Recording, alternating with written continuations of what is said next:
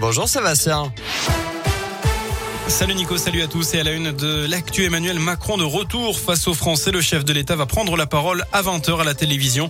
C'est notamment pour promouvoir le rappel vaccinal face au rebond de l'épidémie de Covid, mais aussi pour évoquer les priorités de la fin du quinquennat. C'est la neuvième fois que le président de la République s'adresse solennellement aux Français depuis le début de la crise du coronavirus. Une allocution qui a été précédée ce matin par un conseil de défense sanitaire. Il était destiné à trancher sur le sujet le plus urgent. Comment faire pour que les Français éligibles à une troisième dose aillent faire vacciner. C'est d'ailleurs la question du jour sur radioscoop.com. Faut-il rendre la troisième dose obligatoire pour conserver le pass sanitaire? Vous êtes une très grande majorité à dire que non pour le moment. Vous pouvez voter jusqu'à 19h sur notre site internet.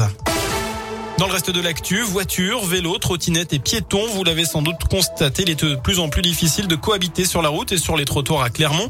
Le mois dernier, cinq cyclistes et piétons sont décédés après avoir été renversés.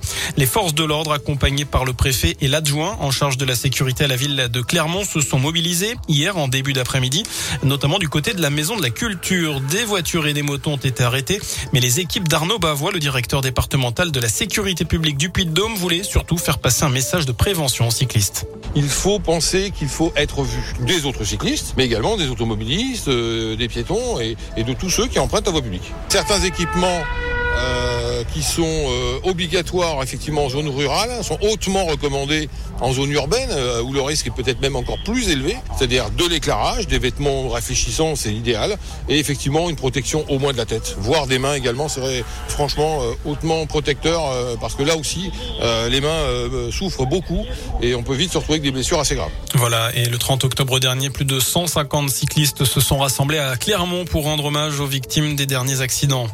Un homme d'une quarantaine d'années interpellé et placé en garde à vue tout à l'heure dans le cadre de la disparition d'une joggeuse de 17 ans en Mayenne.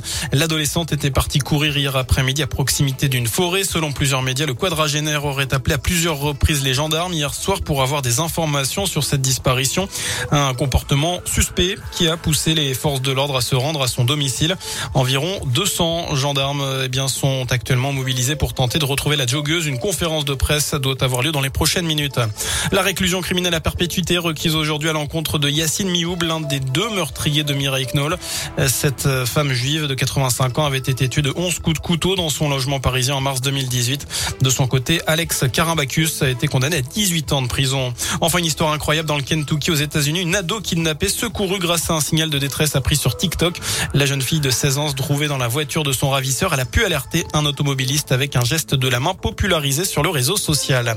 Voilà pour l'essentiel de l'actu. Le prochain point avec euh, l'info, eh bien ce sera dans une demi-heure. D'ici là, je vous laisse en compagnie de Nico. À tout à l'heure.